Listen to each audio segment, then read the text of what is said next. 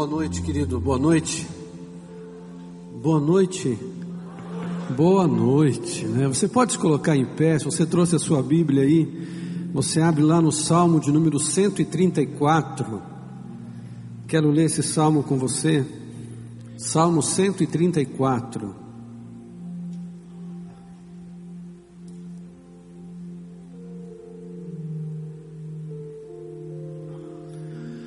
Nos diz assim a palavra de Deus: Venham, bendigam o Senhor, todos vocês, servos do Senhor, vocês que servem de noite na casa do Senhor. Levantem as mãos na direção do santuário e bendigam o Senhor. De Sião os abençoe o Senhor que fez os céus e a terra. Venham e bendigam ao Senhor todos vocês, servos do Senhor. E é assim que nós estamos aqui hoje, eu e você como servos do Senhor para adorar o seu nome. Não existe diferença nenhuma de quem está aqui em cima, de quem está aqui embaixo, porque todos nós somos iguais diante da presença do Senhor. E o culto que você está prestando ao Senhor é o culto que eu também estou junto com você prestando ao Senhor. Então, o teu boa noite hoje para quem está pertinho de você vai ser assim: olha, que a paz do Senhor esteja convosco. Diz aí para quem está pertinho de você, para quem está na sua frente, atrás de você, e vamos juntos declarar a grandeza do Senhor cantando louvores a Ele, amém?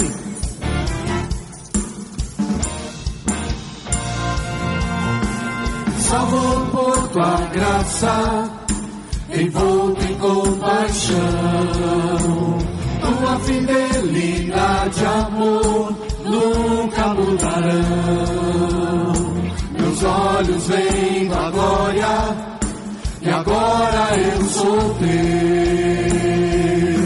Com meu coração cantarei teu amor, cantarei teu amor. Com meu coração cantarei teu amor, cantarei teu amor. Meu nome glorifico, a voz em louvor cantarei.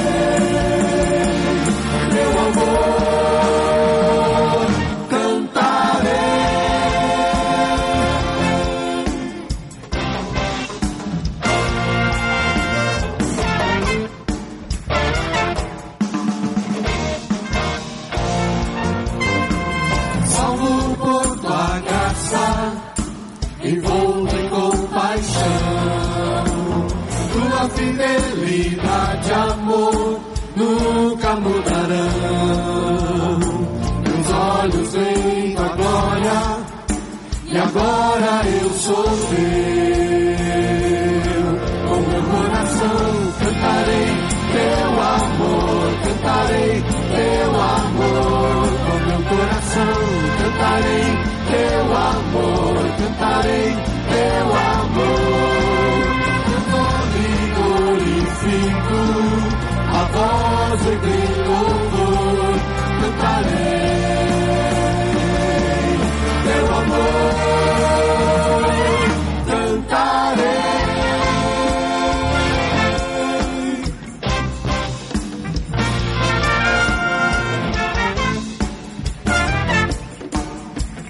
com gestos assim. mais alto que as montanhas, profundo como o mar, bem mais que os oceanos, é teu amor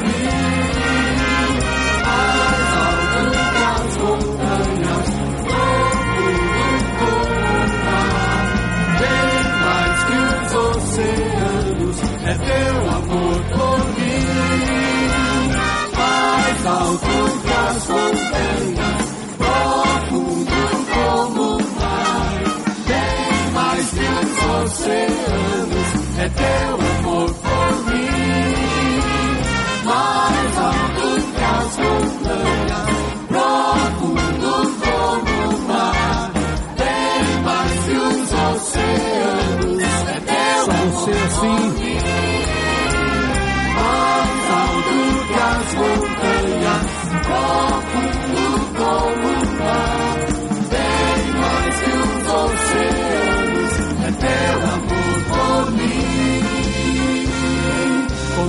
nação. Cantarei meu amor, cantarei teu amor.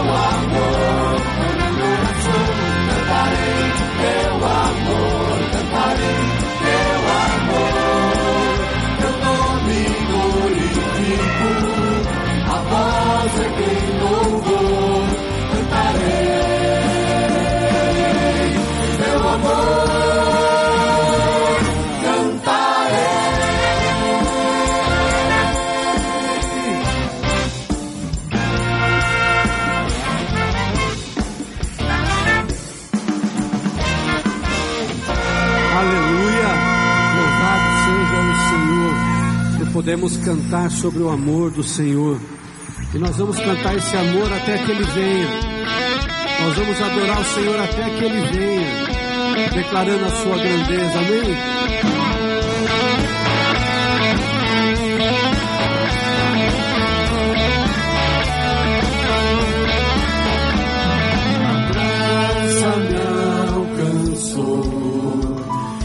ti quero viver, compartilhar do teu grande amor. O que podemos ser na vida de alguém? Depende tão somente de nós. Depende tão somente 不恨只能风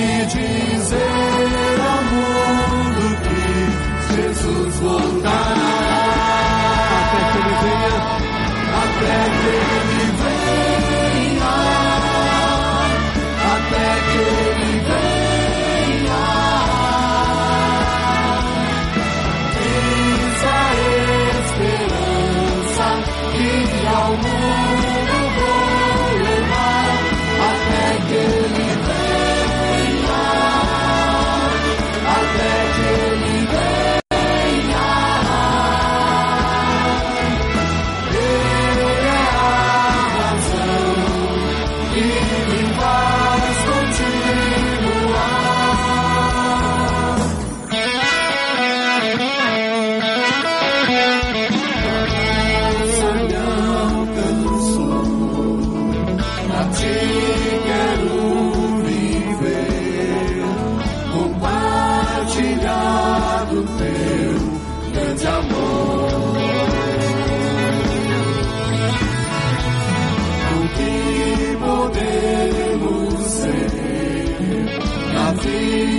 Jesus.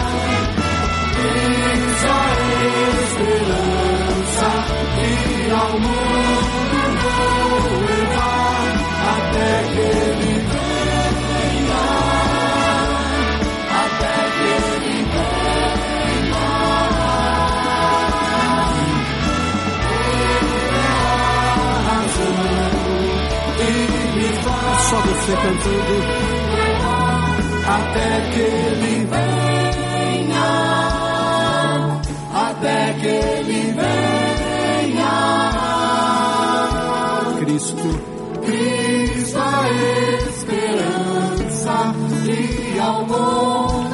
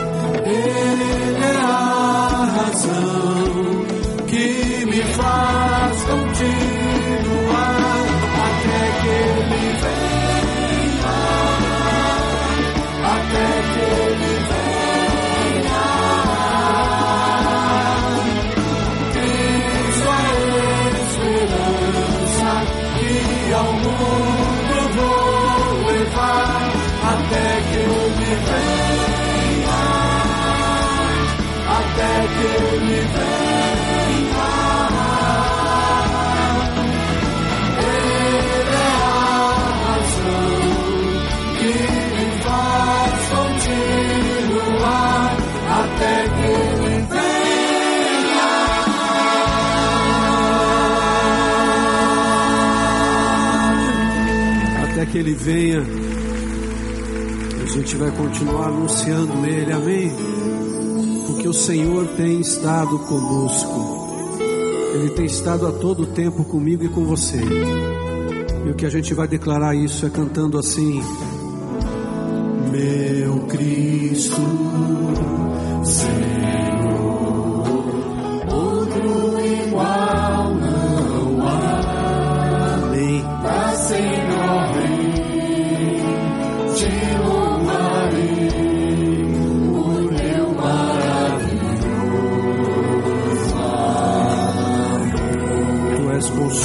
abrigo. Consolo.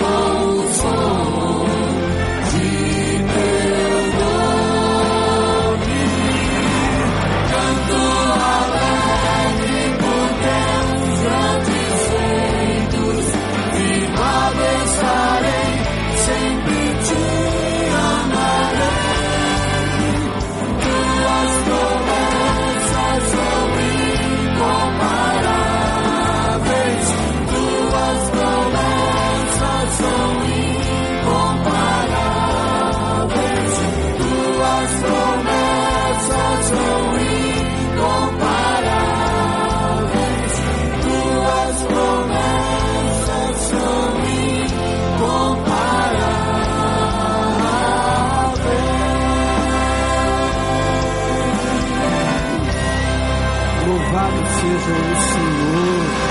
Amém. Amém. Pode ser mais forte essa salva de palmas, né, querido? É para o Senhor Jesus que nós declaramos o que Ele significa para a gente. Amém? Você pode tomar assento.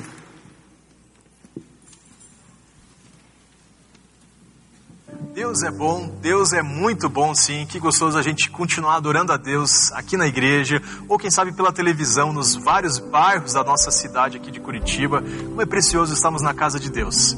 E como é bom também, tenho participado. Não está ouvindo? Pois é, é ruim, né? Quando o som começa a falhar, a gente não ouve direito. Sabe o que, que é?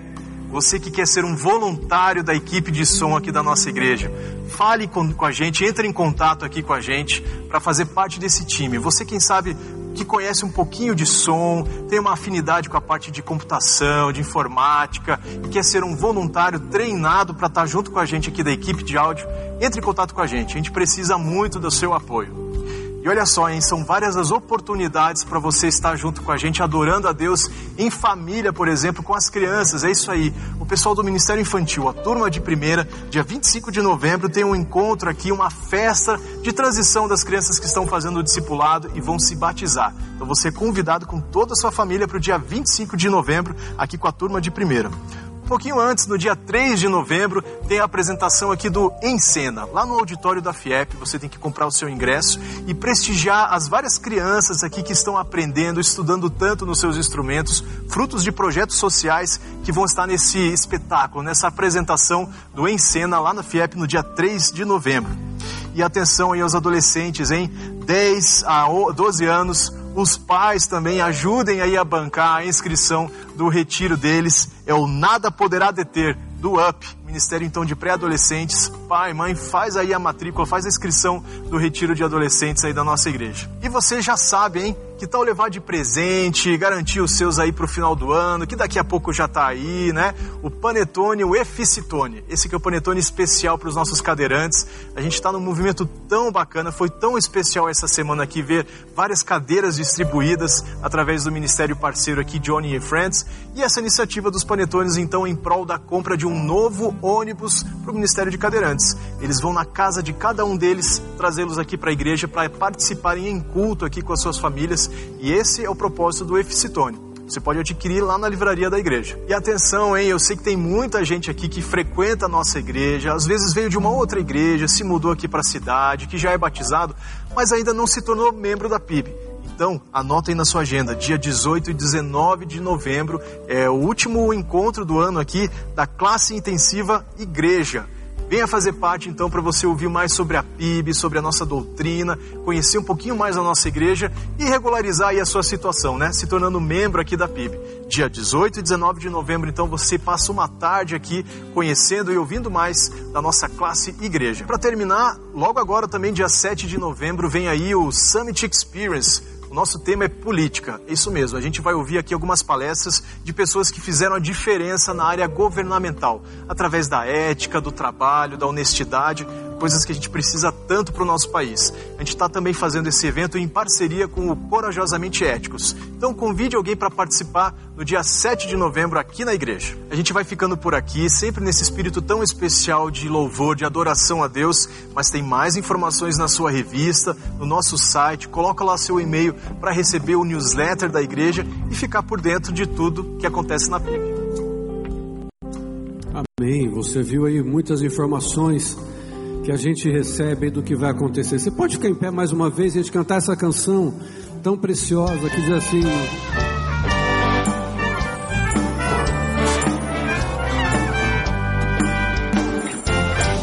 Deus enviou Jesus, seu Filho,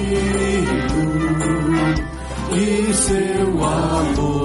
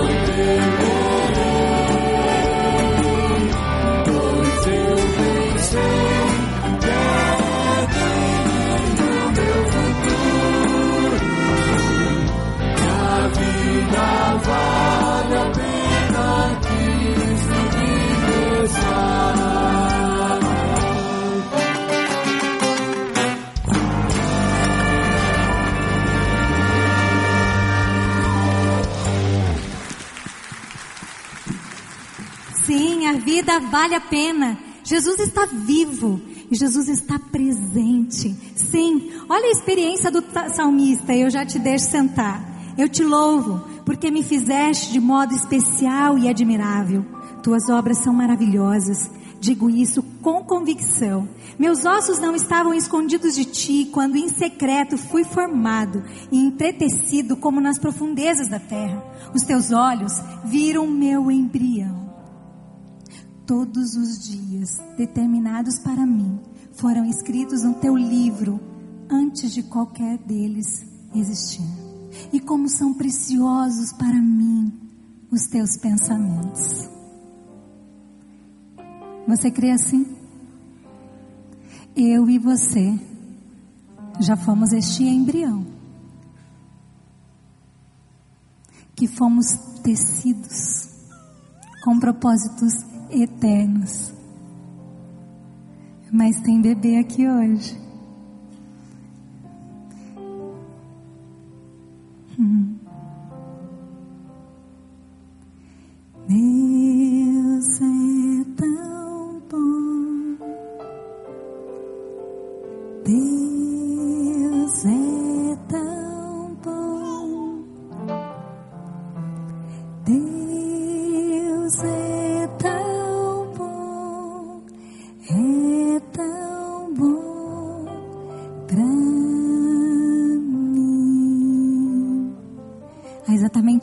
atrás, chegava ali no Hospital do Rocio, onde a nossa igreja é mantenedora do Ministério de Capelania, uma moça, Franquiele.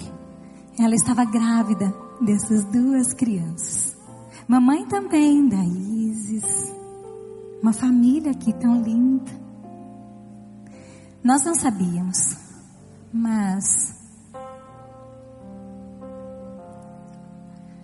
Frankelli, três dias depois, teve o, o protocolo fechado de morte cefálica.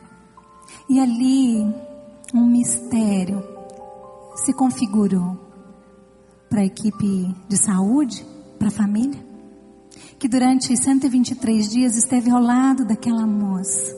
E o que observávamos era a vida sendo gerada naquele ambiente, naquele corpo. Mistério. O primeiro caso na medicina mundial de uma mãe que gera gêmeos e eles vêm à luz. Nós oramos. A igreja de Jesus espalhada em tantos lugares orou. Aqui nós oramos também. Os médicos agiram com o melhor, tudo o que Deus tem dado capacidade. E sim, nós pudemos celebrar a chegada dos bebês. Tem médico aqui hoje?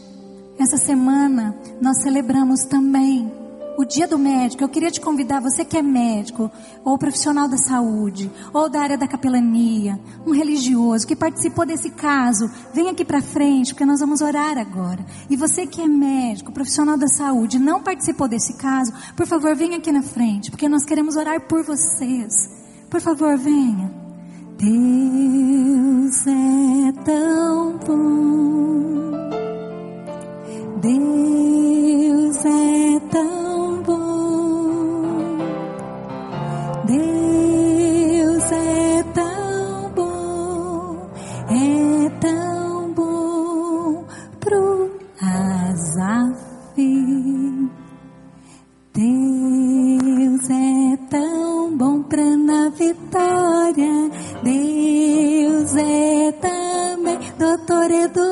Deus é também é tão bom Doutora Soraya.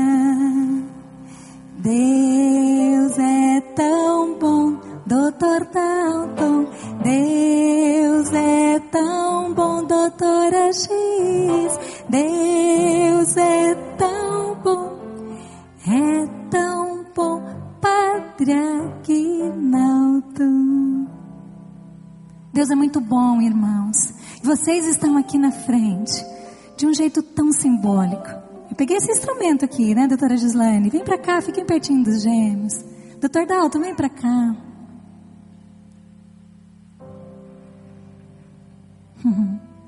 Pastor Pascoal vai vir, ele vai orar por nós. Vocês têm nos ajudado a ouvir o coração. Coração saudável ou não tanto. Mas nesta noite nós queríamos que vocês ouvissem um outro coração. O coração de Deus que pulsa dizendo tchau, tchau, tchau, tchau, tchau. O coração de Deus que pulsa quando olha para você, Muriel, para você, Anjo, para esses bebês todos.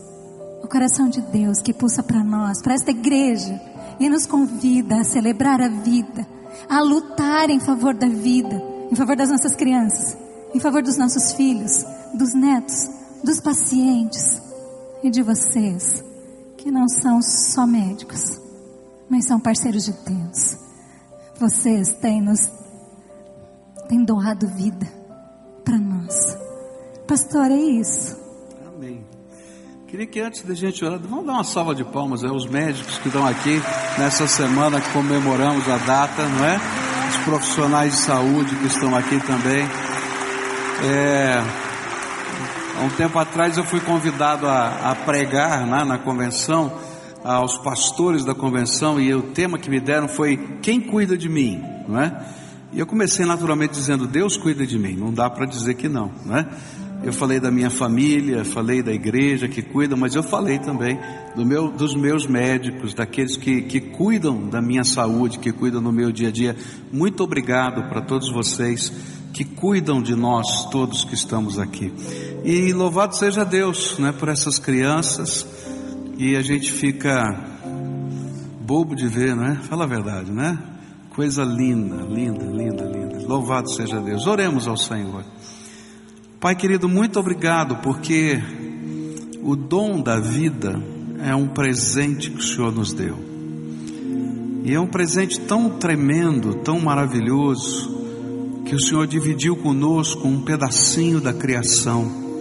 Porque cada vez que um espermatozoide se une a um óvulo, o dom da vida ali eclode como um sinal do Senhor, Criador de toda a vida, de tudo que existe na natureza, de que o Senhor nos fez a imagem e semelhança do Senhor e que podemos partilhar um pouquinho da tua glória. E quando temos essas crianças aqui na frente para te agradecer, para te bendizer, e quando temos aqui, Senhor, esse grupo todo que está aqui na frente de profissionais da área de saúde, nós queremos te agradecer por eles, porque através, Senhor, do mandato cultural que o Senhor também nos deixou, nós podemos, Senhor, desenvolver a ciência para cuidar de pessoas. E, Senhor, era tão importante isso, tão importante, que os primeiros hospitais na era cristã nasceram dentro do contexto religioso, porque eles entendiam que há um mandato que o Senhor deu de curar os enfermos não vinha apenas de um sentido milagroso, mas também de um manifestar de um cuidado pessoal, de um investimento na vida de outros. Ainda que a ciência no mundo é, oriental tivesse até mais avançada do que no mundo ocidental, os primeiros hospitais no mundo ocidental nasceram dentro do contexto da fé religiosa, de gente que queria cuidar de gente, de gente que entendia que valia a pena correr o risco para cuidar de alguém, mesmo no meio de uma epidemia.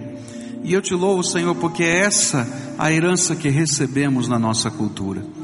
E eu te peço, Senhor, que o Senhor abençoe e guarde, que o Senhor levante o teu rosto sobre esse teu povo, que o Senhor tenha misericórdia deles, Senhor, nos meios dos tantos contextos diferentes que tem que enfrentar e que a graça do Senhor os acompanhe. Da mesma maneira, Senhor, colocamos esses bebês nas tuas mãos, os seus familiares, que viveram, Senhor, uma, uma contradição tão grande entre morte e vida, vida e morte, tudo misturado, e ao longo de cento e tantos dias, tudo isso misturado, Pai. Mas eu te louvo porque nesse contexto sobrou a vida venceu a vida. E essa vida é uma vida tão bela, tão tremenda, que faz com que toda essa família se una para estar no teu templo para te adorar.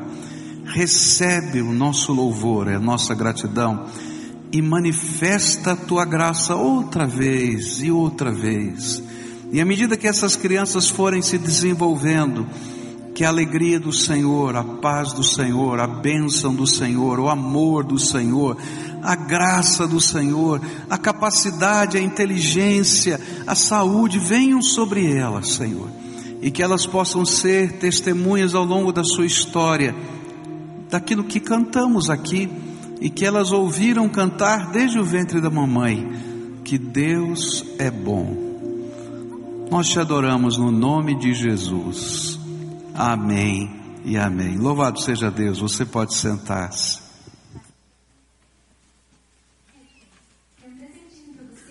antes de vocês saírem, vai chegar aí para vocês. Porque Deus é bom. Espera aí. Nós vamos descer, a gente recebe o presentinho lá. mistério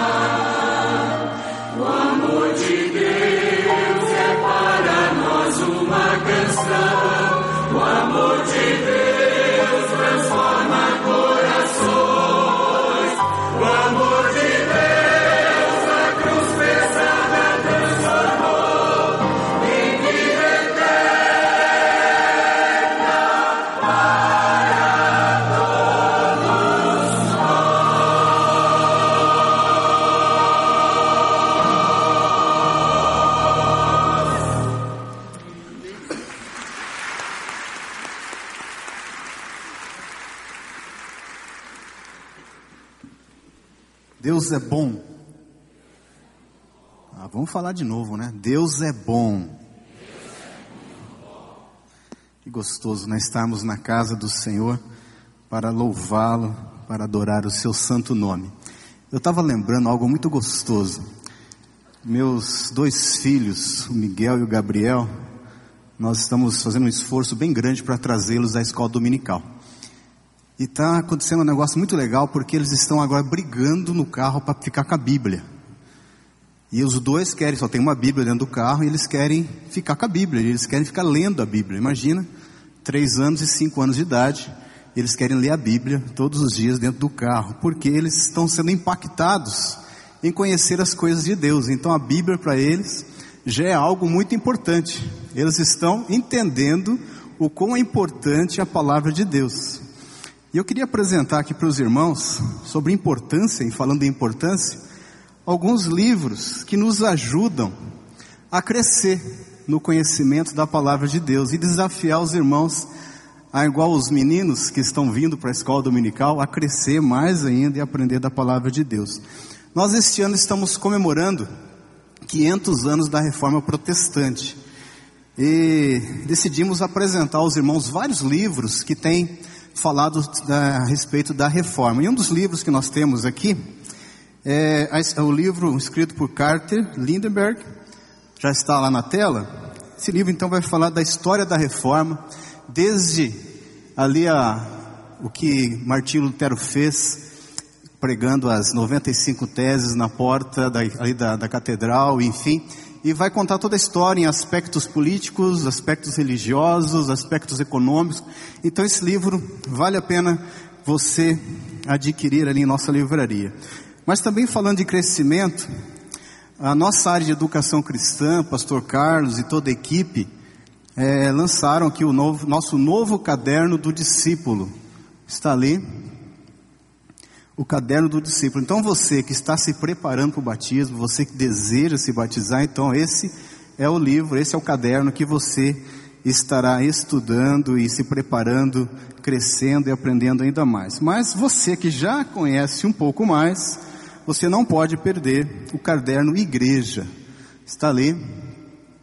Eu estava conversando hoje com um outro pastor, falando: olha, todo crente, todo irmão, todo, toda pessoa que está na igreja deveria estudar esse livro, porque de fato é muito rico e vale a pena, e você com certeza é, ainda ampliará ainda mais os seus conceitos e aquilo que você precisa aprender em nossa igreja. Né? Falando ainda de reforma protestante, essa, esse final de semana, a partir de sexta-feira, então nós começaremos as comemorações da Semana da Reforma Protestante. Começa na sexta e vai até a próxima semana. Na segunda-feira, nós teremos ali na, no Parque Barigui, na, no Expo Renault, você pode estar ali participando de todas as noites, mas na segunda-feira é o dia dos batistas, então é o nosso dia. E ao final do culto, então você pode adquirir é, o ingresso que custa 10 reais, então você adquire o ingresso e pode participar da noite que você escolher, obviamente, mas na segunda-feira é o dia dos batistas. Fazendo menção aqui também, irmãos, nós tivemos ontem a organização da Igreja Batista da Bênção. Nossa congregação é pastoreada pelo pastor Antônio. E ontem foi então o concílio da igreja e a organização da igreja. Então foi uma festa muito grande, né? Essa igreja então agora já pode andar com as próprias pernas, já é dona de si. Então ontem ela foi examinada, foi aprovada. Então nós já temos ali em Pinhais a Igreja Batista da Bênção. Também quero conclamar os irmãos para dia 25 agora, quarta-feira, teremos jejum e oração. Então você se une a, a outras pessoas, enfim, a igreja. Estaremos aqui na quarta-feira à noite entregando o jejum e oração, orando pela nossa pátria, orando pela situação tão difícil que a gente vive como país, né? Os valores sendo todos é, modificados, mudados, enfim. Então nós precisamos clamar ao Senhor e orar pelo nosso país, orar pela nossa cidade, olhar pela nossa família, enfim. Irmãos, é, eu quero conhecer os nossos visitantes nessa noite. Gostaria que os nossos visitantes, pessoas que nos visitam, por favor, se coloquem em pé, nós gostaríamos de conhecê-los. Sempre é uma honra, é uma alegria receber pessoas que nos visitam. Temos aqui pessoas aqui na frente, aqui no centro, várias pessoas. Vocês são bem-vindos. A igreja, por favor, que está perto, aí dá um abraço, né? Nós vamos dar uma salva de palmas. É uma alegria muito grande ter você conosco. Sinta-se à vontade e que você possa nos visitar outras vezes. Quero fazer menção também ao Sidney José, que é evangelista, o pastor Edson Lima, que são da Assembleia de Deus em São Paulo. São bem-vindos. Que Deus abençoe as suas vidas. Queridos, esse é um tempo que nós eh, separamos no culto para adorar a Deus através dos nossos dízimos e das nossas ofertas. É um tempo especial. Eu tava, estava lembrando de um tempo que. Um tempo não, a gente faz isso corriqueiramente, né? Quando você é convidado aí na casa de alguém, você sempre quer levar alguma coisinha, não quer, não quer ir de mãos vazias. É, eu lembro da. Convidei minha esposa, minha esposa, nós fomos convidados para jantar na casa de uma família. Ah, não, nós temos que levar alguma coisa. Não é sempre você quer ir e não quer chegar de mãos vazias. Você considera isso importante. E a gente vem à casa de Deus, a gente vem adorar ao Senhor, que tem uma importância ainda tão maior. E às vezes a gente vem de mãos vazias. Davi, na palavra de Deus, ele vai expressar em algum momento dizendo: Não vou me apresentar ao Senhor de mãos vazias. Então, que nós, nessa noite, possamos nos apresentar ao Senhor, entregando para Ele o nosso dízimo e a nossa oferta, adorando ao Senhor, com esse recurso financeiro que Ele mesmo tem colocado em nossas mãos. Você fica em pé, você levanta a sua poltrona para facilitar a locomoção das pessoas e juntos vamos adorar ao Senhor.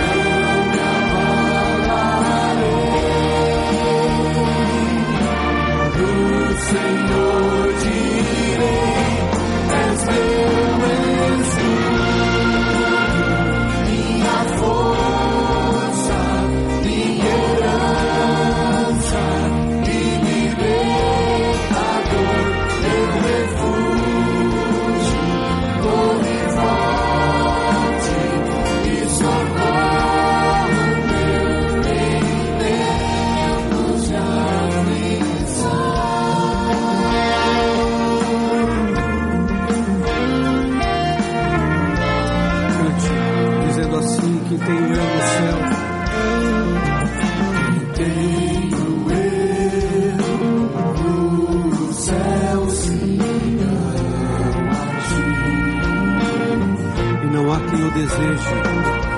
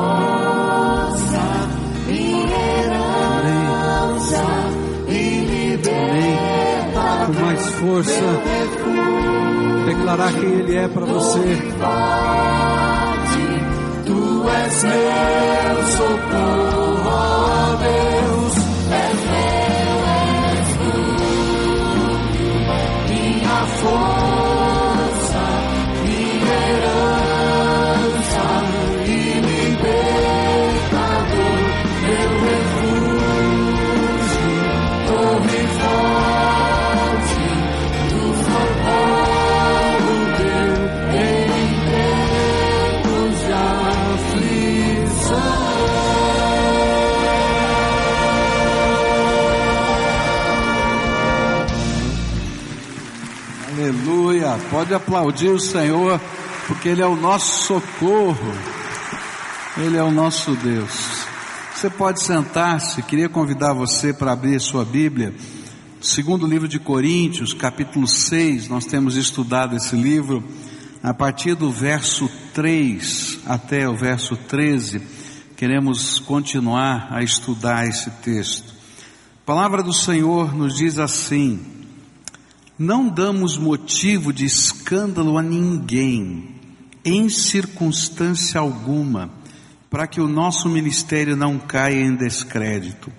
Ao contrário, como servos de Deus, recomendamos-nos de todas as formas, em muita perseverança, em sofrimentos, privações e tristezas, em açoites, prisões e tumultos, em trabalhos árduos, noites sem dormir e jejuns, em pureza, conhecimento, paciência e bondade, no Espírito Santo e no amor sincero, na palavra da verdade e no poder de Deus, com as armas da justiça, quer de, ataque, quer de defesa, por honra e por desonra, por difamação e por boa fama, tidos por enganadores, sendo verdadeiros, como desconhecidos, apesar de bem conhecidos, como morrendo, mas eis que vivemos, espancados, mas não mortos, entristecidos, mas sempre alegres, pobres, mas enriquecendo muitos outros, nada tendo, mas possuindo tudo. Falamos abertamente a vocês, coríntios, e lhes abrimos todo o nosso coração. Não lhes estamos limitando o nosso afeto, mas vocês estão limitando o afeto que têm por nós. Numa justa compensação, falo como a meus filhos, abram também o coração para nós. Vamos orar a Deus? Pai querido, muito obrigado por tudo quanto já vimos, ouvimos, participamos nesse culto. Quanta coisa boa, quanta coisa tremenda pudemos vivenciar aqui. E tudo, Senhor, que foi feito aqui foi para o louvor da Sua glória. Recebe, Pai, como louvor, como gratidão, como ação de graças, tudo, tudo quanto aconteceu nesse lugar. Mas nessa hora, quando vamos meditar na Tua palavra, eu te peço, ó Senhor, envia o teu Espírito Santo agora, poderosamente, para falar ao nosso coração. Tu conheces, Senhor, a alma de cada um, tu conheces as necessidades de cada um, tu conheces, Senhor, os sentimentos, tu conheces, Senhor, a verdade. E nesta hora, Pai, ministra sobre nós aquilo que o Senhor preparou especialmente para cada um, para mim, para cada um que aqui está. Ó oh, Pai, fala conosco, é aquilo que oramos em nome de Jesus. Amém, Senhor, e amém. Como nós começamos a estudar hoje de manhã, nós estamos aprendendo que esse texto tem um assunto. O assunto desse texto é a ética que deve permear a vida de um servo de Deus. Então, se você é servo de Deus, então essa deve ser a ética da tua vida, o jeitão de viver né, que você deve perseguir. E à medida que a gente foi estudando esse texto, nós descobrimos que Paulo, ao olhar para essa questão ética, ele dividiu esse texto em duas partes. Na primeira parte, ele colocou a meta ética. Qual era a meta ética do apóstolo Paulo. E isso nós estudamos no versículo 3 hoje pela manhã. Não damos motivo de escândalo a ninguém em circunstância alguma para que o nosso ministério não caia em descrédito. E o que a gente aprendeu é que Paulo entendia, e isso está nos versículos anteriores, que todo servo de Deus foi colocado nessa terra como um embaixador de Jesus e que ele tem um ministério, o ministério da reconciliação, que nós já aprendemos há uma semana atrás. E como embaixador e ministro da reconciliação, a gente tem que zelar pela vida, porque nós representamos de alguma maneira a obra de Deus nessa terra. E se é assim, se de alguma maneira nossa postura ética escandaliza alguém, então nós nos tornamos pedra de tropeço a que pessoas possam conhecer a mensagem de Deus. E aí então Paulo vai dizer: olha, minha meta é não dar escândalo a ninguém, em circunstância alguma, para que o ministério da reconciliação, a missão que Deus nos deu de sermos embaixadores de Cristo, não caia em descrédito. Mas agora à noite, eu queria continuar esse, o estudo desse texto e Paulo agora vai, no versículo, a partir do versículo 4, explicar para a gente que essa meta ética é colocada em prática em várias dimensões diferentes da vida. E são esses os exemplos que Paulo vai começar a dar. E versículo 4 diz assim: ao contrário, como servos de Deus, recomendamos-nos de todas as formas. E ele está dizendo que quando a minha postura ética está sendo coerente com a postura ética do reino de Deus, nossa vida recomenda a missão, a embaixada, o ministério da reconciliação. E aí Paulo então vai dar vários exemplos práticos de, das várias dimensões em que a ética faz parte da vida de um cristão. Na verdade, a ética faz parte de todos os momentos da vida de um cristão. Mas ele vai dar alguns exemplos. E o primeiro exemplo que ele vai falar parece contraditório, né? Eu começaria com os negócios, né? Com, com um negócio como o Brasil aqui, a gente tem que começar a falar da ética nos negócios, ou na política, né? É, ou quem sabe no exercício da profissão. É, eu pensaria nisso se eu estivesse montando a estrutura, mas graças a Deus que não sou eu, é Deus que está montando a estrutura e passou para o apóstolo Paulo. E ele começa com uma coisa que tem a ver com todo mundo aqui. Não tem jeito. E ele vai dizer nos versículos 4 e 5 alguma coisa que é tremenda. Ética no meio das lutas e dos sofrimentos. Você já parou para pensar nisso? Você tem que ter uma ética cristã para viver batalha e luta e sofrimento e angústia na sua vida? Fala a verdade, né? Eu, eu, eu fico pensando assim, mas não, mas a ética entra até aí. Ele está dizendo que sim, olha só o que Paulo vai dizer. Versículo 4, é, parte B e 5.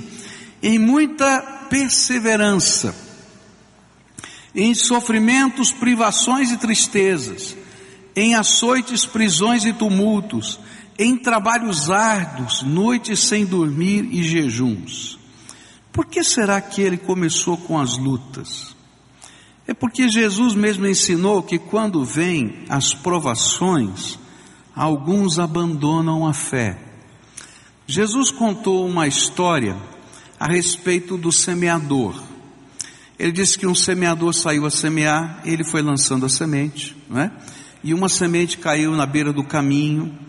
O caminho estava lá, terra dura, ela não conseguiu permear a terra, não conseguiu entrar a terra. Vieram as aves dos céus e carregaram a semente. E Jesus ensinou que essa era a palavra de Deus, a semente era a palavra de Deus, estava sendo lançada, e que se o coração está duro, Satanás vem e arrebata a semente, porque se a semente ficar no coração duro, ela vai produzir alguma coisa. Então o inimigo tem que levar. E ele vai contando a respeito da semente, e ele vai dizendo que tem um tipo de semente, tem uma qualidade de terra que vai receber a semente, que é o, o terreno rochoso. E a semente vai crescer rapidinho no terreno rochoso mas vai brilhar o sol, vai faltar chuva e de repente aquela planta que cresceu tão rápido seca e morre. E Jesus disse assim: que algumas pessoas recebem de bom grado a palavra de Deus, mas quando vêm as provações, quando vêm as lutas, quando o sol está forte demais, porque elas não têm raízes profundas, elas abandonam a fé. Por isso, Paulo está dizendo que é preciso que, para a gente ser um cristão verdadeiro, ter uma ética do reino até no meio das lutas e das provações.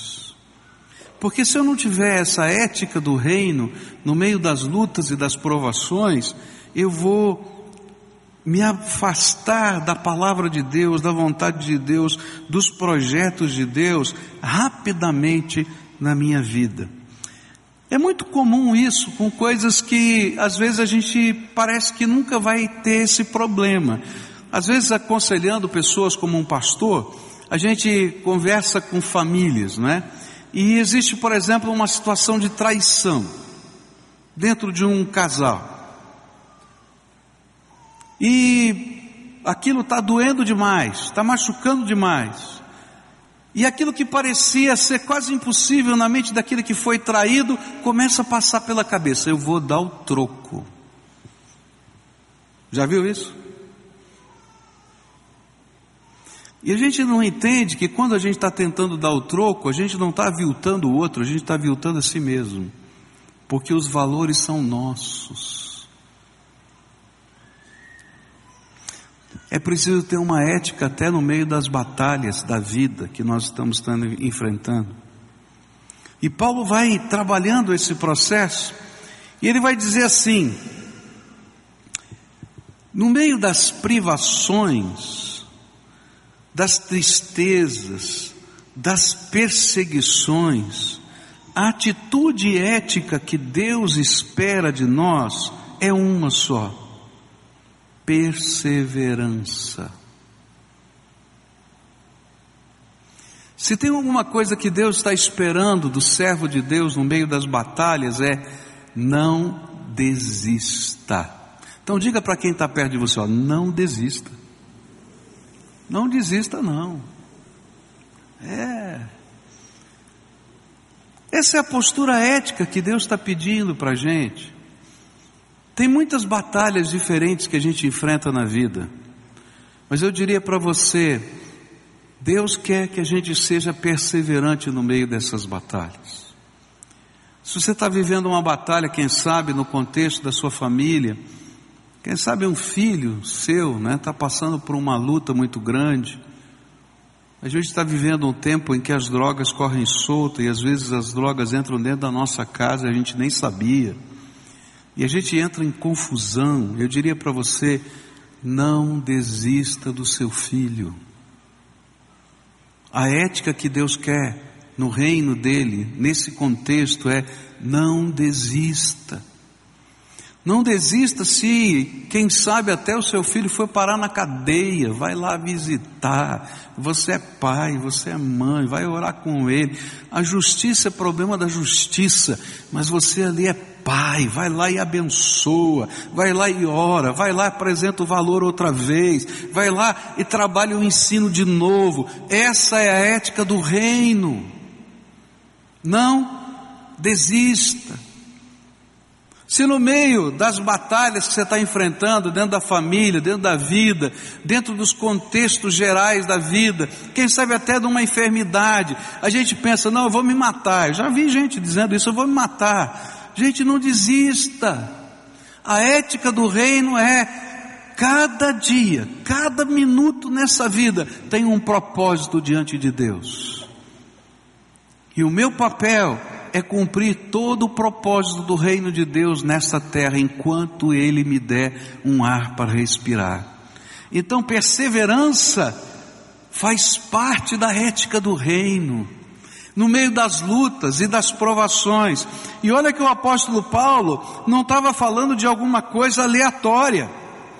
Se a gente vai lendo esse texto todo, você vai ver vários capítulos de, de 2 Coríntios, ele faz listas de provações incríveis que ele teve que passar, de privações, de tristezas, de perseguições, de, de espancamentos, de tanta coisa que aconteceu. E ele está dizendo: olha, a minha ética como servo de Deus é não desistir da palavra de Deus, do reino de Deus, da proclamação do Evangelho, porque eu sou um embaixador de Jesus nessa terra. E esse é o meu papel. Eu não desisto, pois eu conheço o meu Senhor e eu vou esperar nele, porque até o mal que pode estar acontecendo hoje, Deus é capaz de transformar em bênção na minha vida. E essa é minha esperança. Queridos, a gente teve um exemplo disso agora há pouco com aqueles bebês aqui, não é? é que coisa doida, não é? Perder alguém querido, perder uma mamãe, mas que coisa tremenda estar tá com dois bebês no colo agora aqui e louvando a Deus pela vida, pelo futuro, pelas coisas que vão acontecer. Até o mal Deus transforma em bênção. Por isso a gente não desiste. E é justamente por isso que nós somos tentados pelo inimigo de nossas almas a desistir do propósito de Deus em nossas vidas. E esta foi a tentação, inclusive, de Jesus no jardim do Getsemane. Você lembra da história? Jesus, pouquinho antes da, da, da crucificação, ele vai para o jardim para orar com os seus amigos, não é isso? E você lembra da oração que Jesus fez? Ele fala assim, né? Passa de mim este cálice. Ora, Jesus estava vendo o que ia acontecer com ele, a crucificação, a coroa de espinhos, tudo o que ia acontecer na história dele, e ele orou com toda a sinceridade da sua alma, passa de mim esse cálice. E eu oro assim, você ora assim também, mas o final dessa oração é eu não desista. O que, que ele vai falar no final dessa oração? Não se faça a minha vontade, mas a tua vontade. E se eu não desistir da ética do reino, Senhor, eu não sei o que está acontecendo, eu não compreendo todas as coisas, mas eu sei que o Senhor tem um propósito. E eu vou esperar na tua graça. Não dá para entender o propósito de Deus no dia da crucificação. Só dá para entender o propósito do dia de Deus no dia da ressurreição. E é por isso que a gente vive esse confronto, essa tentação de desistir do propósito de Deus. Por isso, primeira lição da ética do reino no meio dos sofrimentos é não desista. Perseverança.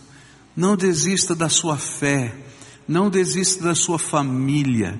Não desista dos planos que Deus tem para você, mesmo que você não os entenda nesse momento.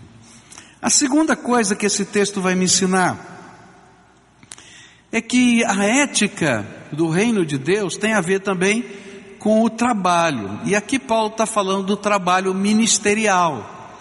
E ele está dizendo do projeto de Deus de ser embaixador do reino de Deus na vida de outras pessoas. E eu quero dizer para você que quando você é embaixador de Deus, não é? Nessa terra, nem sempre, eu vou dizer que quase nunca você vai ser recebido com um tapete vermelho, não é? Como um, um embaixador às vezes é recebido na, na entrega dos seus, dos seus, é, das suas credenciais naquele governo. Muito pelo contrário, às vezes você vai ser visto, não é, como uma pessoa que tem outros interesses. E aí Paulo vai dizer assim: olha, nessa área do trabalho ministerial, eu vou dizer para você, verso 5, a parte B, que o negócio da ética do reino tem a ver com trabalho árduo, noite sem dormir e jejum. O negócio é sério. O Senhor tinha dado uma missão para o apóstolo Paulo, a, a missão de ser apóstolo dos gentios. E ele era ministro da reconciliação, como eu e você também. E ele era ministro da reconciliação entre os gentios. Mas a missão não é uma mera escaramuça, que você vai lá, brinca um pouquinho de bang-bang e acaba. A missão que Deus nos dá é uma batalha espiritual. A missão que Deus nos dá não é um passeio no parque, é uma batalha espiritual. Por isso, essa missão envolve um padrão ético alto. E esse padrão ético, Paulo está dizendo, envolve trabalho árduo. Se o Senhor confiou algo você, a você para fazer, você tem que fazê-lo integralmente. E para isso você vai ter que trabalhar arduamente. Se Deus colocou a missão para você de cuidar de alguém, vai até o fim, não para na metade. Você lembra do não desista que eu falei agora há pouco? E Deus vai falar assim: olha, não é só para não desistir, não. Tá bom? Vou ficar aqui, vou ficar resignadamente aguentando o tranco. Não. Cumpre a missão agora no meio desse contexto. Vai lá e abençoa o teu filho. Vai lá e abençoa a tua esposa. Vai lá e abençoa o teu marido. Vai lá e abençoa o teu patrão. Aquele chato mesmo, é esse mesmo. Vai lá e abençoa. Não é? Vai. Esse é o propósito. Deus te deu uma missão. Cumpre integralmente. Paulo vai dizer a Timóteo: cumpre cabalmente o ministério que lhe foi confiado. Se Deus te deu uma missão, vai lá e completa. E olha, eu vou dizer para você: não é um passeio no parque, é um trabalho árduo, pesado. E Paulo, para poder qualificar o que significa esse trabalho árduo, esse trabalho pesado, ele vai colocar duas expressões que qualificam. Ele vai dizer assim: envolve noite sem dormir. Envolve noite sem dormir. É interessante porque é, algumas semanas atrás a gente teve uma, uma batalha bem intensa, assim, toda a, a família pastoral aqui da igreja estava envolvida. E uh, o Vitor, né, que está começando o seminário, filho do Paulo Davi, estava incumbido de uma missão pastoral, está lá no processo de treinamento. E o pai também estava envolvido, Paulo Davi estava envolvido, e aí entrou todo o processo e o Vitinho disse para ele assim, Vitinho é o nosso jeito de dizer, né? O Vitinho disse para ele, pai, posso andar com você, tudo isso aí? E aí foi para o primeiro local, depois foi para o segundo, depois foi para o terceiro, passou a noite inteira, virou o outro dia, ele virou assim, esse negócio é complicado de ser pastor, não é? Aí ele disse assim, o papai dele disse para ele, se você quer cuidar de coisas, é fácil. Agora, se você quer cuidar de pessoas, você tem que andar junto com elas. E quando a gente fala de cuidar de pessoas, a gente está falando da missão pastoral que Deus nos deu. Então, muito provavelmente, Deus colocou pessoas ao seu redor, dentro da sua casa e fora da sua casa. E Ele vai dizer: cumpre cabalmente o teu ministério. E para cumprir cabalmente significa trabalho. Gente dá trabalho. Pode dizer para quem está perto, é, ó, gente dá trabalho. É. Agora você, com toda sinceridade, diz assim: Eu também, porque eu sou gente. É. Você dá trabalho. E eu também, porque eu sou gente. Né? E quando a gente entra nessa missão pastoral, essa missão de embaixador de Deus, de ministro de Deus, Deus não está preocupado com coisas. A Bíblia diz que esse mundo vai passar. Tudo nesse mundo vai passar. Quando a gente lê o livro do Apocalipse, a gente fica impressionado. Chega um momento que Deus tem que criar novos céus e nova terra, porque o antigo céu e a antiga terra, que são esses aqui, a gente consumiu. Quando a gente lia isso há muitos anos atrás, né, há centenas de anos atrás, dizia isso é impossível consumir. Mas hoje a gente fica pensando, olha, os nossos recursos naturais estão indo embora, até a água potável do mundo está indo, ah, o ambiente está mudando, ah, ah, ah, o clima está mudando, a gente conseguiu estragar tudo que Deus fez aqui. Por isso que Deus está falando para a gente que Ele não está preocupado com coisas, e às vezes o nosso foco está em coisas, a nossa vida está em coisas, enquanto que o nosso filho está precisando da gente, a nossa esposa está precisando da gente, o nosso marido está precisando da gente, o nosso vizinho está precisando de um vizinho, o nosso parente está precisando de um parente, alguém na rua está precisando da gente. E Deus nos colocou aqui nessa terra como embaixadores do reino dele, do amor dele, da bondade dele. Se nós não conseguimos ser embaixadores do reino dele, da bondade dele dentro de casa, será que a gente vai conseguir ser fora de casa? Agora, para ser embaixador dele, com gente, dá trabalho. Algumas vezes você vai passar algumas noites sem dormir. Porque é no meio da madrugada que às vezes as maiores crises aparecem. Eu estava preparando meu trabalho de PhD e um dos objetivos era descobrir quais eram as maiores demandas da cidade de Curitiba. E é interessante porque eu não, a gente vive nessa cidade e não conhece. Você sabia que uma das maiores demandas da cidade de Curitiba é representam o número de suicídios que tem nessa cidade?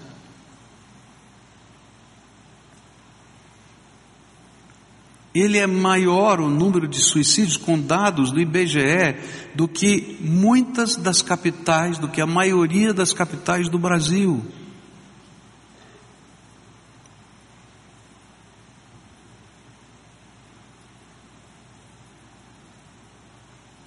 Só esse mês, na nossa comunidade nós tivemos dois suicídios.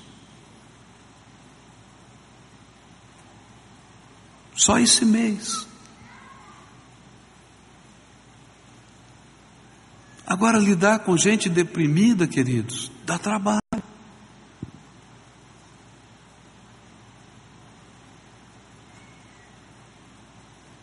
Dá muito trabalho. Por isso, Paulo vai dizer que para poder executar esse trabalho do ministério com gente, ele precisou não apenas de maneira árdua trabalhar, mas ele precisou algumas vezes passar noites sem dormir. E eu creio que algumas vezes a noite sem dormir é, tem a ver com, com cuidar de gente. mas muitas vezes tinha a ver com falar para Deus que ele não se sentia capaz para cuidar de gente. Quantas vezes você, diante de uma missão, seja ela qual for, até dentro da sua casa, você se sentiu tremendamente incompetente, incapaz.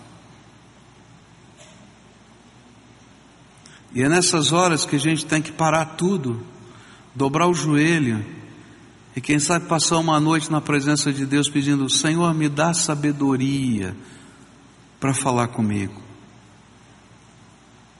Algumas das palavras mais profundas de Deus na minha vida aconteceram quando tudo estava assim, em silêncio na minha casa, todo mundo estava dormindo, e eu estava lá na presença do Senhor, lá no meu escritório, no meu quarto, buscando a face dele, e aí o Senhor começou a me dar discernimento, me dar revelação da vontade dele para a minha vida, palavra tantas vezes. Para cuidar de gente, a gente tem que gastar tempo na presença de Deus. Para poder ter sabedoria, bondade, amor, realimentado por aquele que é amor, para poder ministrar amor na vida das pessoas. E ele vai dizer mais: sabe que teve dias que só orar de noite não funcionou, não. E eu tive que jejuar. É interessante o conceito do jejum na Bíblia. O jejum no pensamento oriental, no pensamento judaico, não era um sacrifício que eu estou fazendo para conseguir alguma coisa para Deus, ou de Deus, porque eu estou comprando Deus com o meu sacrifício. Na nossa mentalidade ocidental, a gente vê o jejum ou as promessas como um sacrifício pessoal para conquistar a bondade de Deus. A palavra de Deus nunca ensinou isso. O jejum era uma das expressões do luto no Antigo Testamento. Então, quando morria alguém, havia algumas práticas que, inclusive, hoje são preservadas no sepultamento judaico, não é? Que era rasgar sua roupa. Então, se você for assistir um sepultamento judaico, o, o rabino vai pegar uma navalha e vai rasgar a camisa do chefe da família que está entregando o seu morto. Porque essa era uma expressão de luto do Antigo Testamento. Ele rasgava suas roupas. Às vezes, em situações mais extremas, ele vestia uma roupa do luto, que não é, no nosso mundo ocidental era o preto, naquele tempo era um pano de saco. Então ele vestia uma roupa de pano de saco. E ele pegava as cinzas do fogão e marcava o seu rosto com as cinzas, porque as lágrimas iam escorrer e deixar suas marcas. Essas eram expressões do luto. E outra expressão do luto era que no dia em que você recebia a notícia da morte, você ficava tão pesado, tão doída a sua alma, que você não conseguia comer. E você entrava num jejum de dor. E o que a Bíblia está falando quando a gente fala do jejum é que o jejum é uma expressão da nossa dor. Pai, eu estou em angústia. Eu não consigo nem comer. Eu preciso de uma resposta. E eu estou expressando o meu luto. E aí então, Paulo está dizendo assim: sabe, tem uma ética no reino. No diante da dor, a gente persevera. Mas diante da missão que Deus está nos dando, que são pessoas, é gente, eu vou trabalhar arduamente. Algumas vezes eu vou passar a noite na presença do Senhor te pedindo misericórdia.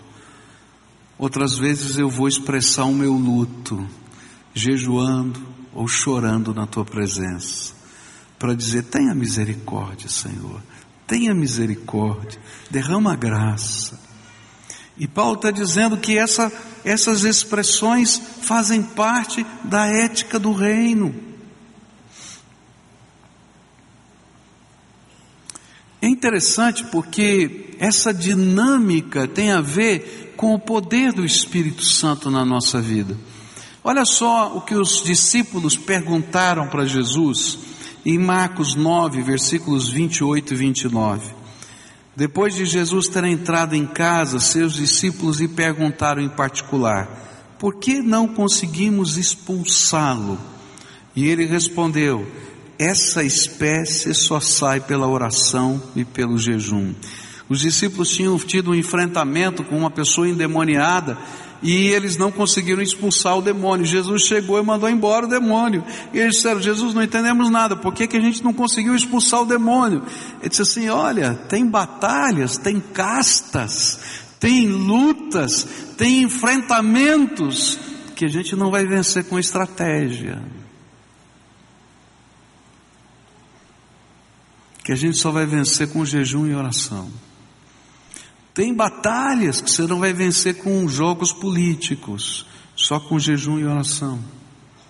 Tem batalhas que você não vai vencer só com é, mecanismos psicológicos, só com jejum e oração, porque há muitas batalhas que estamos vivendo na nossa vida que não são naturais, são espirituais, e as batalhas espirituais precisam de armas espirituais na nossa vida.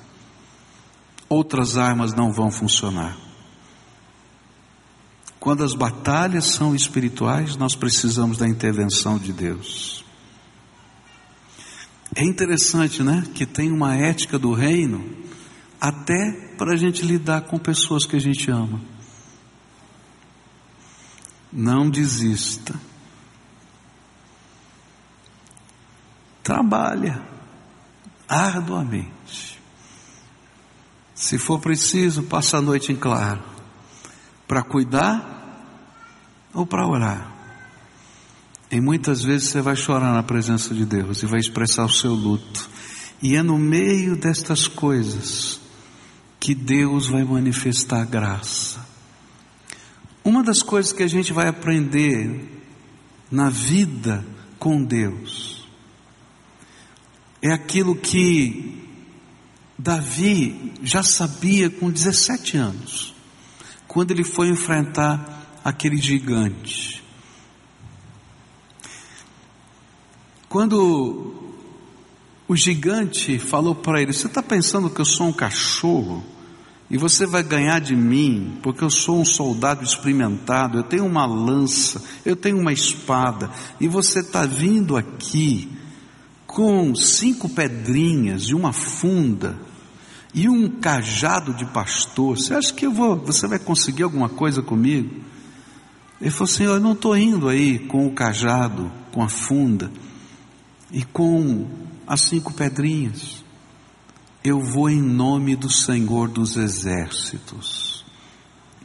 Toda vez que a gente entra nos enfrentamentos do reino, nos enfrentamentos da vida, que fazem parte da dinâmica do reino, a gente não pode ir apenas com a espada, com o escudo. E ele vai dizer em outro salmo: uns confiam em carros, outros em cavalos, mas nós faremos menção do nome do Senhor. A ética do reino vai dizer para a gente que em todos os enfrentamentos da vida eu não desisto. E a segunda coisa, eu preciso ir no poder do Espírito Santo de Deus. Eu preciso ir em nome do Senhor, como embaixador do reino, porque a vitória só vem pelo Senhor. Você está esperando vitória? Então você precisa ir para esse enfrentamento em nome do Senhor, como embaixador de Deus. E como embaixador de Deus, você tem que ter contato com Ele, tem que ter comunhão com Ele e dizer: Senhor, qual é a tua próxima ordem? O que, que eu vou falar? O que, que eu vou fazer? Quantas vezes eu cheguei em lugares que eu não sabia o que falar e o que fazer? Eu me lembro de uma vez que eu fui ao funeral de uma pessoa que tinha se suicidado.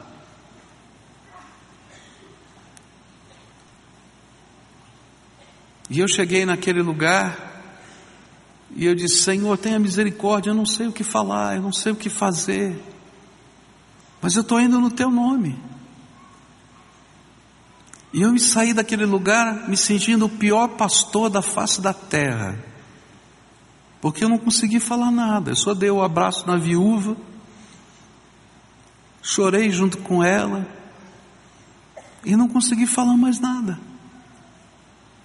Falei, Senhor, me perdoa. Fui o pior pastor que tem na face da terra. Nenhuma palavra. Um mês e pouco depois, essa viúva marcou um horário comigo. E disse, pastor, eu estou aqui porque o Senhor foi a única pessoa que me consolou. Eu falei, eu? É. Quando o Senhor não falou nada e só chorou junto comigo, porque não tinha palavras para aquilo que tinha acontecido.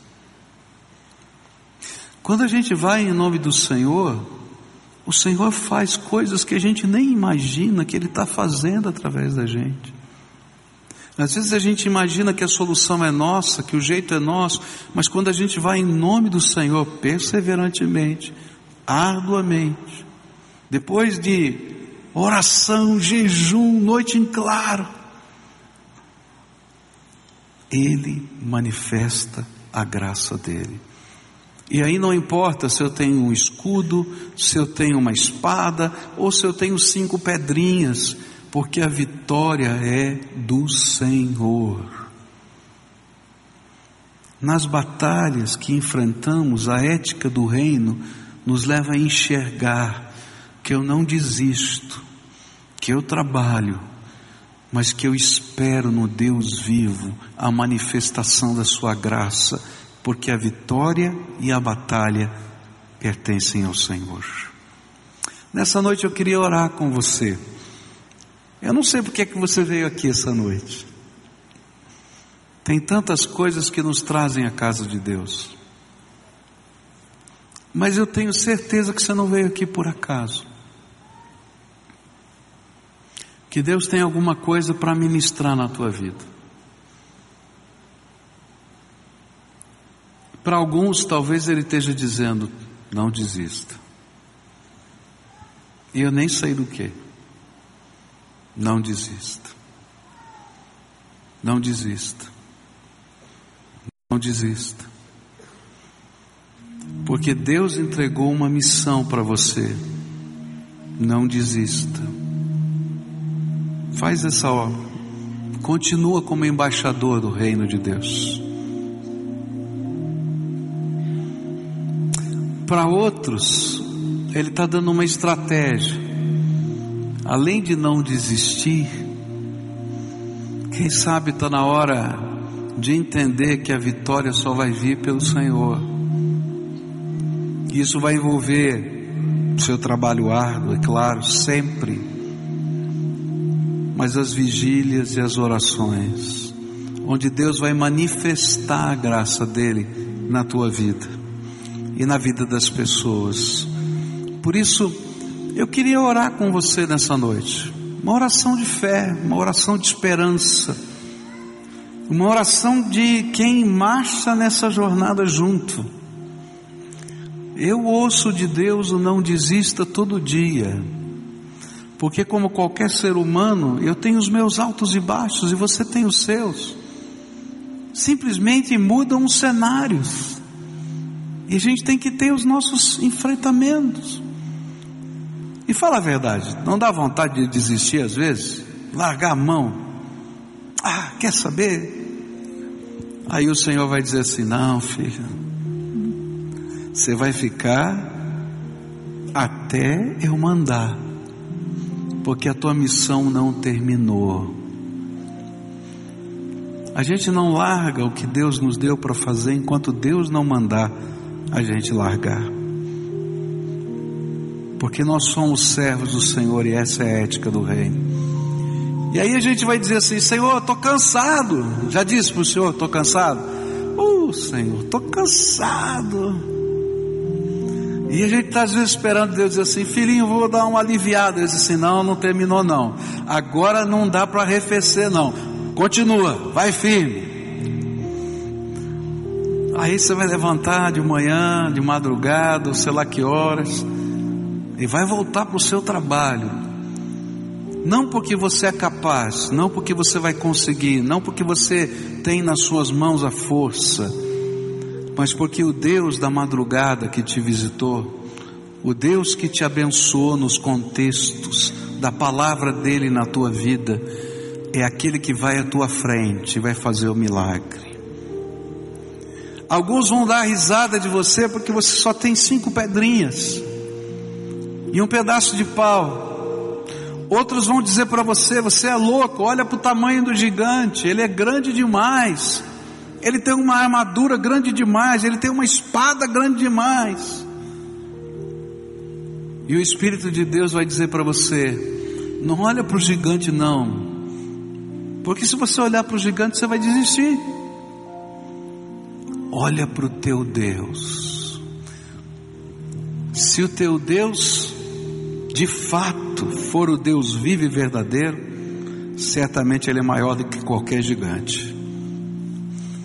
E se eu olhar para ele, o gigante ficou anão, porque o meu Deus é todo poderoso. Por isso, Davi não olhou para o gigante, ele disse: Eu vou em nome do Senhor dos Exércitos. Eu queria que hoje você saísse daqui para ir para sua casa, para os seus enfrentamentos. E olha, eles vão estar em casa, eles não vão ter desaparecido, não, tá? Eles vão estar lá. Mas hoje você vai em nome do Senhor dos Exércitos, você vai em nome do Todo-Poderoso, e você vai continuar dando os seus passos de fé porque essa é a ética do reino de Deus. Menos do que isso, não honra o Deus da nossa vida. Por isso eu queria orar com algumas pessoas. Se o Espírito de Deus hoje te trouxe aqui para ser curada a sua alma, se o Espírito de Deus te trouxe aqui para renovar o teu coração, se você estava desistindo, né? Ou na linguagem popular aqui do sul, que eu nunca tinha ouvido até chegar aqui, né? Jogar os bets, né? Entregar os bets, né? Olha, hoje o Senhor quer, quer trabalhar a tua vida. Então, se você é essa pessoa, vai saindo do seu lugar para a gente orar junto. Eu quero orar por você hoje. Orar porque para que Deus te dê determinação, perseverança. Quero orar para que Deus unja as suas mãos para o trabalho. Que nessa madrugada Ele fale com você, quem sabe em sonhos, em visões, ou quem sabe no silêncio da madrugada, tocando o teu coração. Que quando você estiver chorando, como está lá no livro de Salmos, os anjos do Senhor recolham as suas lágrimas, coloquem no seu odre, escrevam no livro de Deus a razão delas.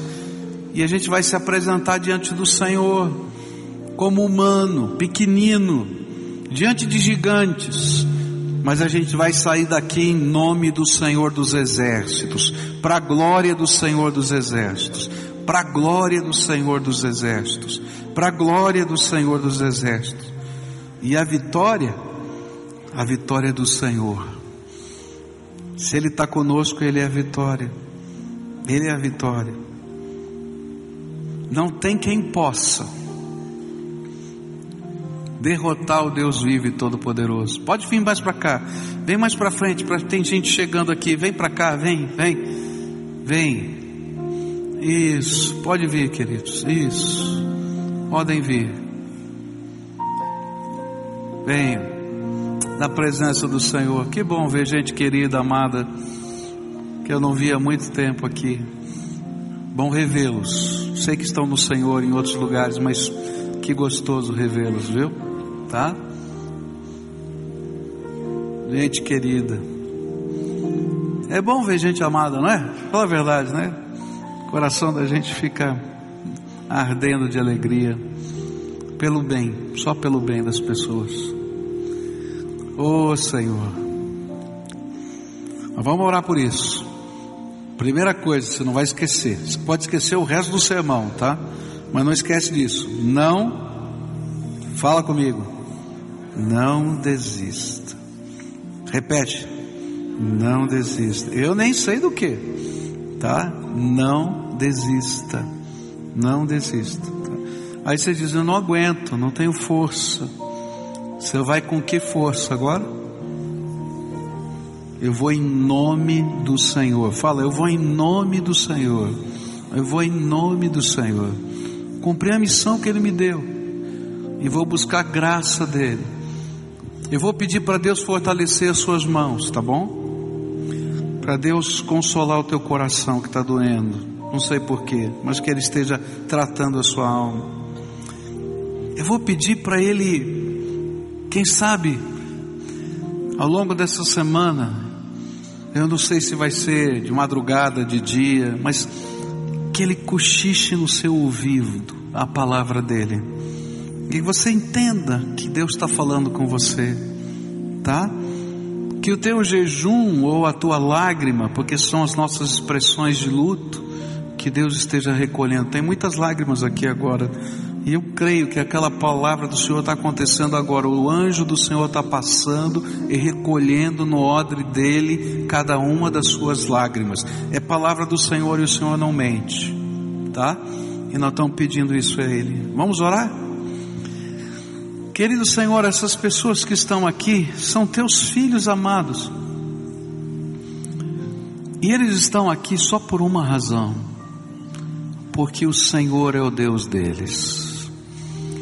E o Deus deles, de alguma maneira, tocou a alma deles nessa noite. E eu quero te pedir uma coisa, Senhor, agora.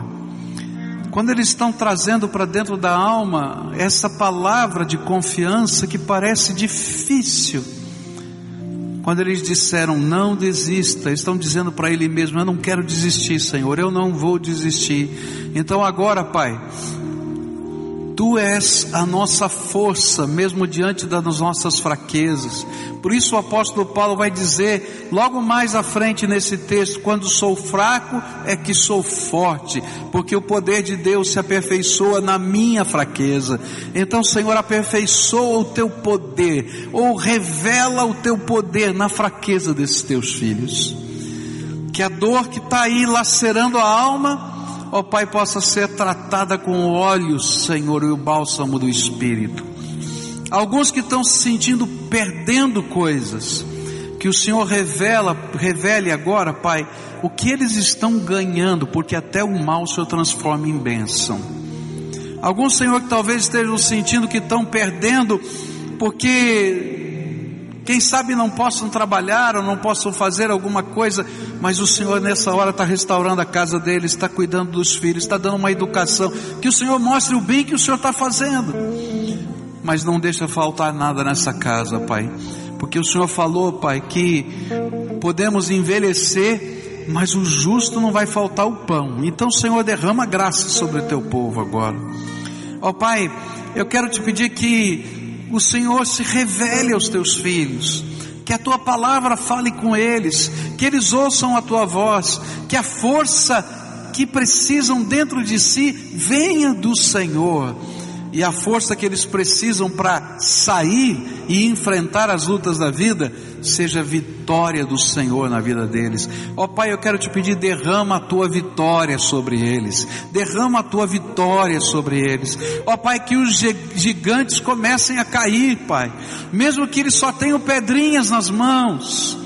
Que o Senhor revele o teu poder, que o Senhor revele a tua graça, que o Senhor revele a tua força, e que a ética do reino, que é perseverança, que é, Senhor, compromisso contigo e trabalho árduo, se revele, Senhor, em graça na vida deles.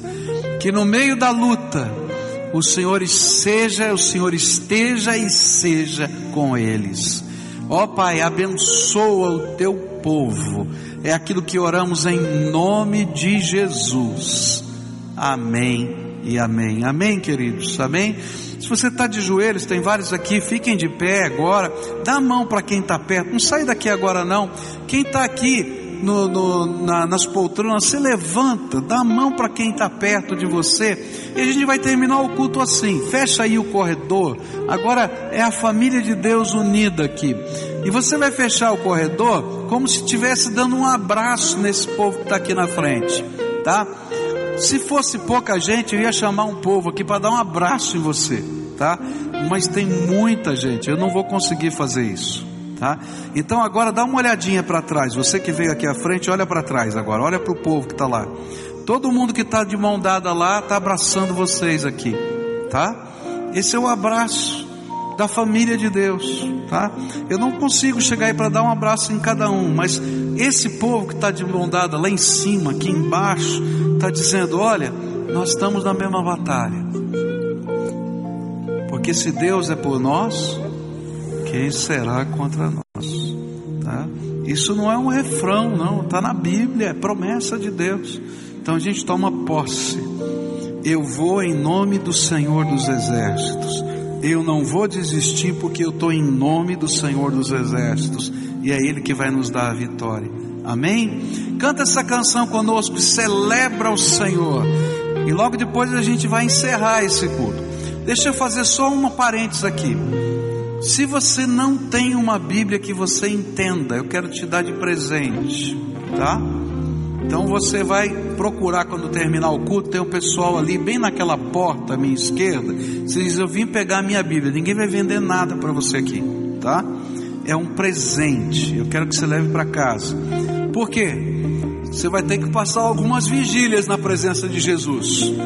Né? E a palavra de Deus tem que falar com você. Então leva a palavra de Deus para você. Se você tem, deixa para quem não tem, tá bom? Combinado assim?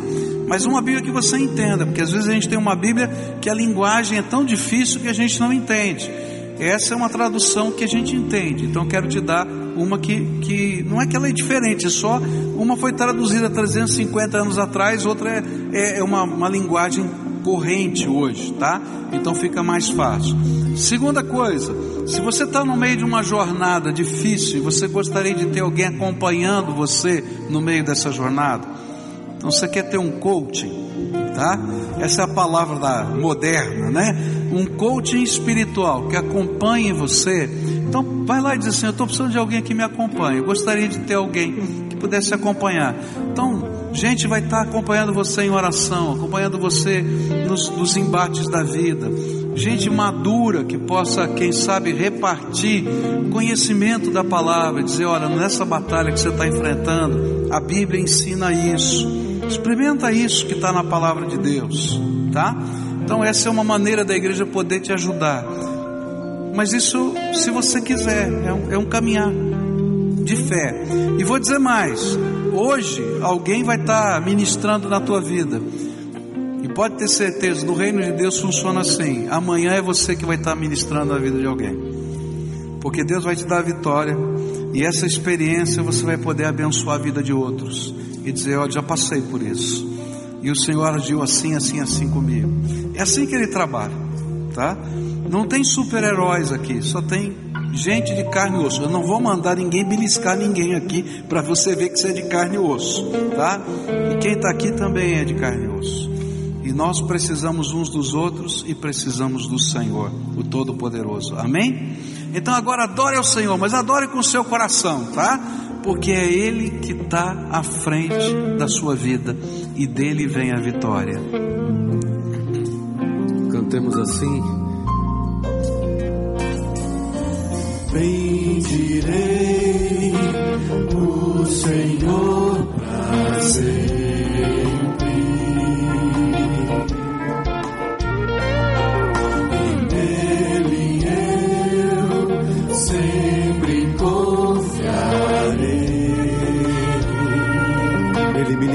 do medo.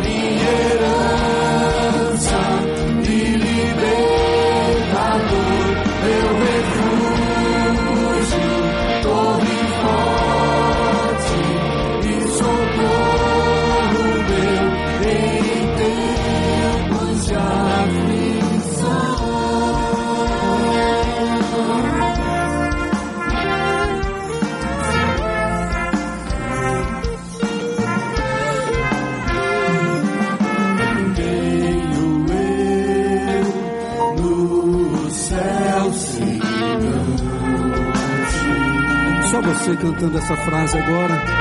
E não há. E não há quem eu deseja. Amém. Porque tens me feito feliz, Senhor. Tens feito a mim feliz. E eu direi de ti. Bem forte agora o que tu és, Senhor.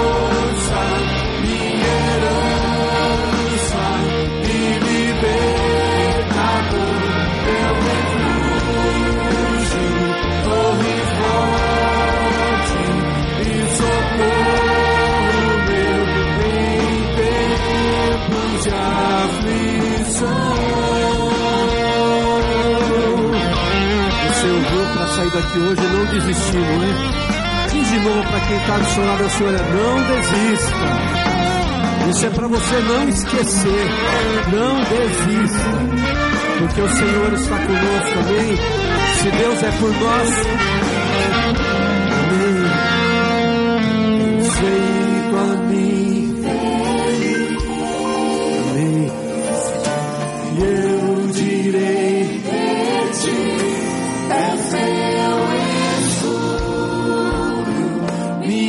força, minha herança e libertador, meu refúgio,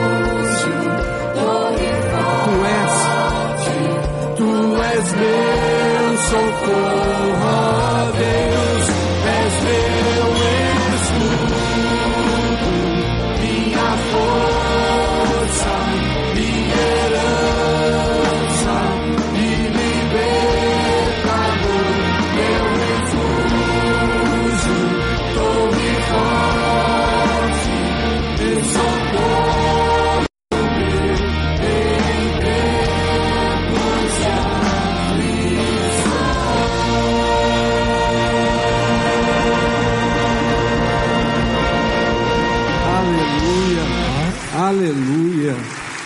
Louvado seja o Senhor, não é verdade? Às vezes eu digo que tem cultos que dá vontade de fazer, sabe o que? Igual os discípulos falaram para Jesus: não dá para fazer uma tenda e ficar por aqui mesmo, porque é tão precioso quando a gente experimenta a presença do Senhor Jesus, não é verdade? Não é precioso, querido, quando a gente sente o envolver do Espírito Santo de Deus? E isso não é só para hoje. Justamente por isso que a gente não pode fazer uma tenda e ficar aqui. É justamente para fazer a diferença na sua segunda, na sua terça, na sua quarta, na sua quinta, na sua sexta, no sábado, no domingo e assim vai. Porque nós saímos daqui hoje com a certeza de que o Senhor está conosco. Amém? Vamos orar juntos. Pai querido, obrigado pela presença preciosa do Senhor. Obrigado por aquilo que o Senhor faz. Obrigado porque o Senhor sonda o coração de cada um e vem justamente através da voz do Teu Espírito Santo, traduzindo aquilo que é a necessidade de cada pessoa. Obrigado porque o Senhor nos vê como criaturas que dependemos do Senhor a todo tempo, Pai. Muito obrigado porque o que o Senhor fez aqui esta noite não foi para ficar aqui, é para ir conosco junto no nosso coração, na nossa mente e fazer a diferença durante toda essa semana. Nós não vamos desistir, Pai, e sabemos que o Senhor está conosco. Por isso, nos leve em paz, que a boa mão do Senhor esteja sobre a vida de cada um, que toda sorte de bênção, como a tua palavra nos diz, seja derramada sobre a vida de cada família aqui, de cada um que está aqui, e que essa semana seja uma semana muito preciosa. Que amanhã, Senhor, quando abrimos os nossos olhos, amanhã pela manhã, o primeiro sentimento de desejo de nossa alma seja experimentar o Senhor juntamente conosco. E assim a gente olhar para o nosso dia e ver que vale a pena, mesmo diante das circunstâncias, ter o Senhor segurando as nossas mãos. Por isso oramos agradecidos por esse tempo, mas dependemos do Senhor para todas as coisas. Em nome de Jesus, Pai. Amém, Senhor. Amém. Amém, querido. Não sai daqui sem desejar a graça de Deus para alguém aí, viu? Que a sua semana também seja uma semana de bênção